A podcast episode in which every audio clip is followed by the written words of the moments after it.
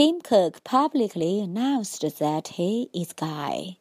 Apple CEO Tim Cook on Thursday published a more essay in Bloomberg Businessweek, in which he publicly announced for the first time that he is gay.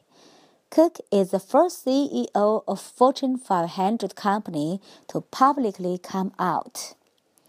Cook is famously private and said he doesn't think of himself as an activist but decided to speak out to help others.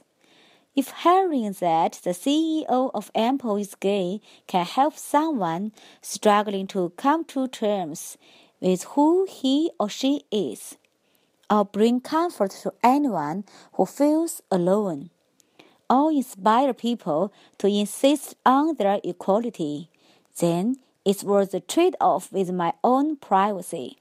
Cook wrote. This is Eileen speaking for Yudi FM.